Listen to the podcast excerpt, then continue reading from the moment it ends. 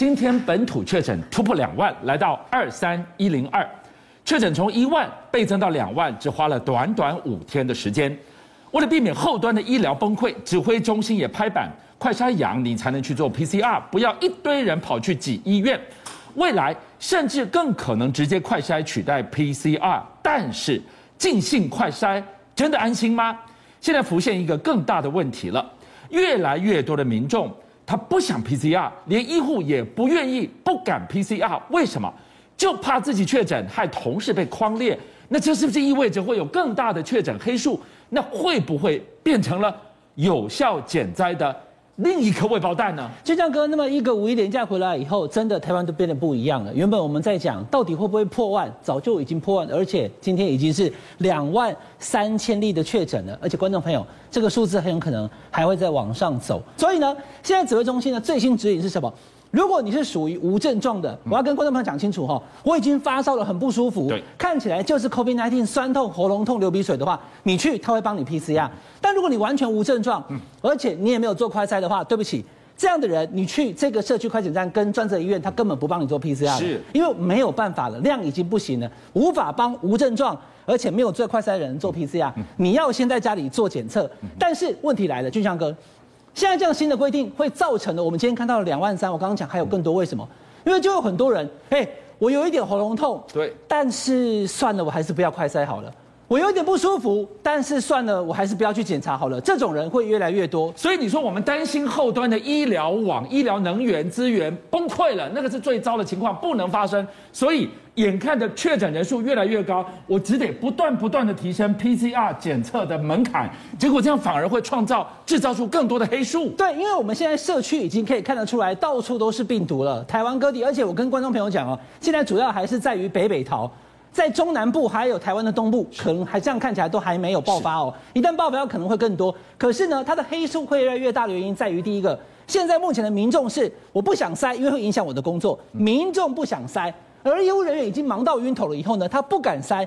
一旦塞下去以后，我如果到时候是确诊，我又要去被隔离十天，那我的伙伴们怎么办？我每个医院到时候人满为患。病人一堆，但医护人员越来越少。我觉得他们也会确诊。护理师照顾五十个患者，对，而且可能还会更多，因为还会有护理师因为确诊而离开岗位，但会有更多人确诊跑到医院，所以呢，就变成民众不想塞，因为怕影响工作，而医护不敢筛。另外还有一种就是诊所会不会整个诊所受到影响，干脆就不通报了啊？你就是感冒，真的你就像感冒就不通报了。然后呢，还有一种就是我刚刚讲的，这些还是有一点顾虑，所以没有去筛的。另外还有一种是什么？想要去筛啊，我很想去检查，可是我没有办法检查，因为我根本买不到快筛试剂。好，那最后我跟大家讲一件事情，快筛一直有像包含柯文哲市长跟大家讲说，快筛取代 PCR，陈时中部长不同意，为什么？因为俊相哥，十个人里面我快筛阳性哦，我在做 PCR 里面会有一个人挑出来，哎，其实你是快筛阳性是假的，是百分之十。那哈佛的工位博士李健他说，我刚刚讲的是快筛的伪阳是十趴，对，伪阴也有啊。就说我今天快筛以后，哎，我是阴性，我没事。对。但是其实有三十趴是伪阴性，你根本身上带有病毒，可是你快筛筛不出来，因为不量病毒量还没有那么大。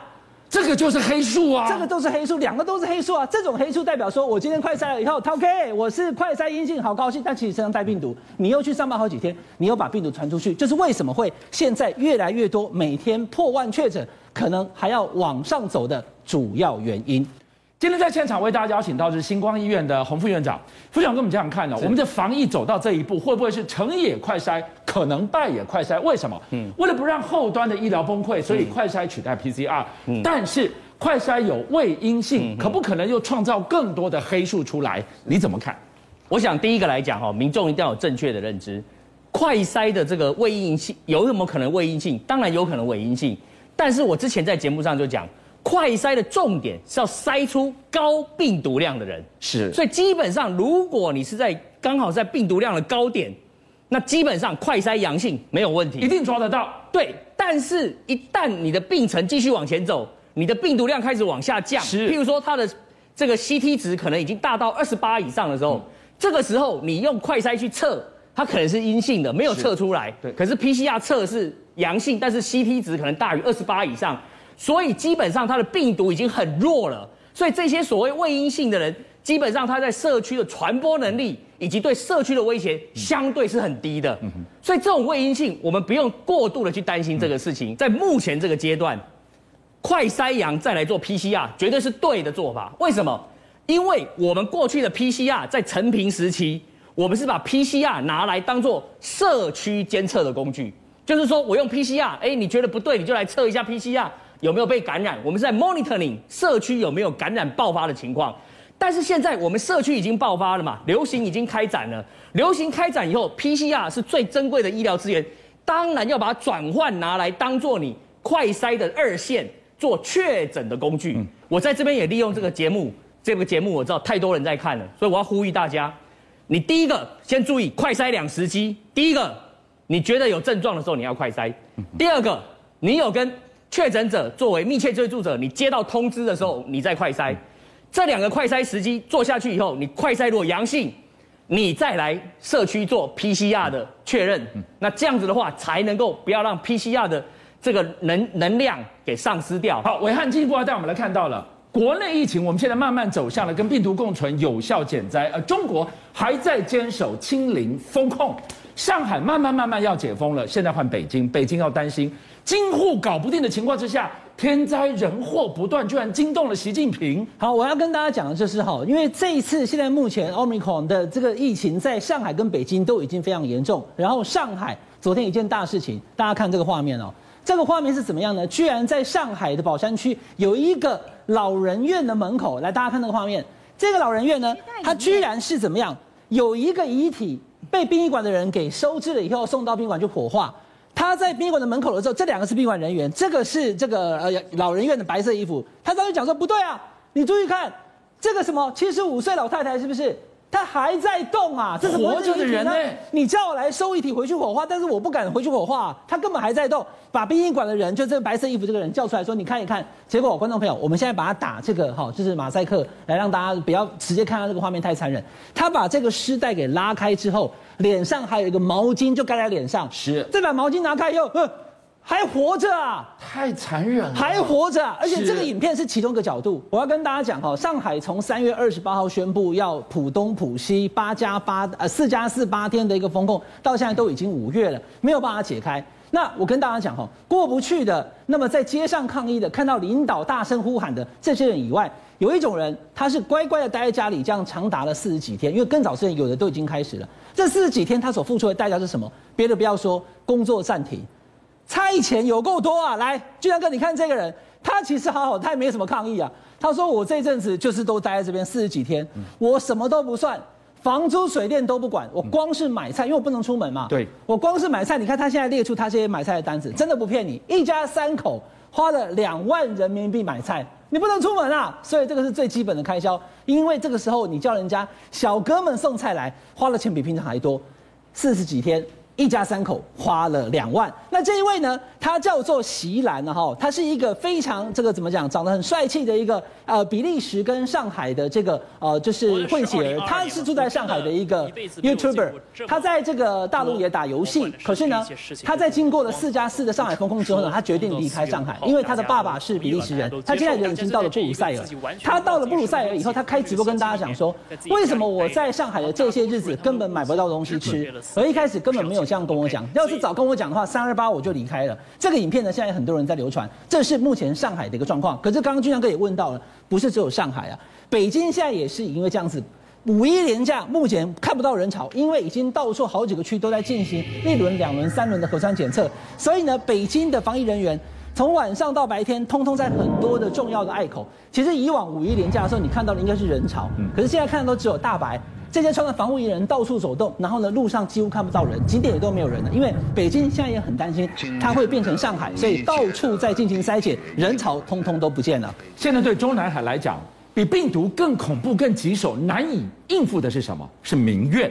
现在完全防疫已经焦头烂额，容不起再出一个乱子啊！我先跟大家讲哈，因为大家都在对付这一个奥密克戎的病情的情况之下的时候，社会会乱，光是买菜要花那么多钱，对，还有老太太其实基本上还没往生就被送走了，都乱了，乱到什么程度呢？乱到连一般的社会事件，比如说交通意外，或者是像你看到这个在长沙一栋六层楼的房子，它就倒塌了，就简单，它就是一个房子倒塌嘛。可是倒塌了整整过了一天才通报。这过了一天才有人来救助，这很严重，有出人命吗？所以整整个的一个过程当中，现在目前有三十九个人失踪，因为根本搞不清楚，你根本来不及统计到底当时人有多少，多少人跑掉，多少人还在里面乱套了。因为整个社会现在目前因为疫情的关系呢，长沙出现这个事情，然后习近平他也非常的重视这个事情，不惜一切代价希望能够救助受困的人员，可是。连到底有多少人受困？现在目前官方初步统计，应该有三十九个人可能被困在里面，三十九个。但是俊相哥，这个数字可能不一定是精确的数字，因为他的通报跟整个掌握现场状况迟了一天，所以已经很难精确了。所以对中央来讲，今天倒一栋楼，人命关天，当然要救。但是你很少看到动作这么快，速度如此快。北京派了一个部级的国务委员直接到现场去指挥救灾，说明什么？民怨不能再让它燎原，所以网络上的控管更是步步为营。最近因为都没有办法出门，所以呢，其实很多中国大陆网友从一开始本来是相信政府、相信党，现在开始也会有一些维持。刚我刚讲那个西兰网红也是啊，他也是因为觉得在上海以后不对，这不是我要的生活。为什么大家都不抱怨？上海不是应该这样的，所以他生气离开了。因为他毕竟是一个有双重国籍人，他离开，那更多人走不掉怎么办呢？开始出现抱怨了。俊相哥讲这对。开始网络上有人在抱怨说，怎么会搞成这样？那这些言论，我先跟大家讲这一位哦，他其实太常唱衰中国股市啊，他的名字叫洪浩，他的微信居然最近被停用了，我不知道为什么，他可能有犯了什么事情，可是结论就是他的微信被停用了。另外还有就是网络实名制，我们台湾也常常在讲，可是大陆现在来了哈，真的给你强迫的网络裸奔。好，我现在用这个词比较激烈一点，什么叫网络裸奔？就都没穿衣服让你看光光了哈，来看这是吴京呐。吴京这个有一千四百多万人的微博，他当然是一个爱国的演员，没有问题哈。他演的《战狼》跟《战狼二》，很多人则喜欢。可是你要看，哎，怎么会他的微博的设定位置是在北京，可是 IP 是在泰国呢？他根本是不是他的小编，或是他发这个文的人在泰国？另外还有一个常常会讲台湾的一个第八官微，这个第八呢，他的地方也是登录 IP 在中国台湾，表示这些操作这些微博跟网络的人。人根本不在大陆，其实是在台湾。邀请您一起加入五七报新闻会员，跟俊相一起挖真相。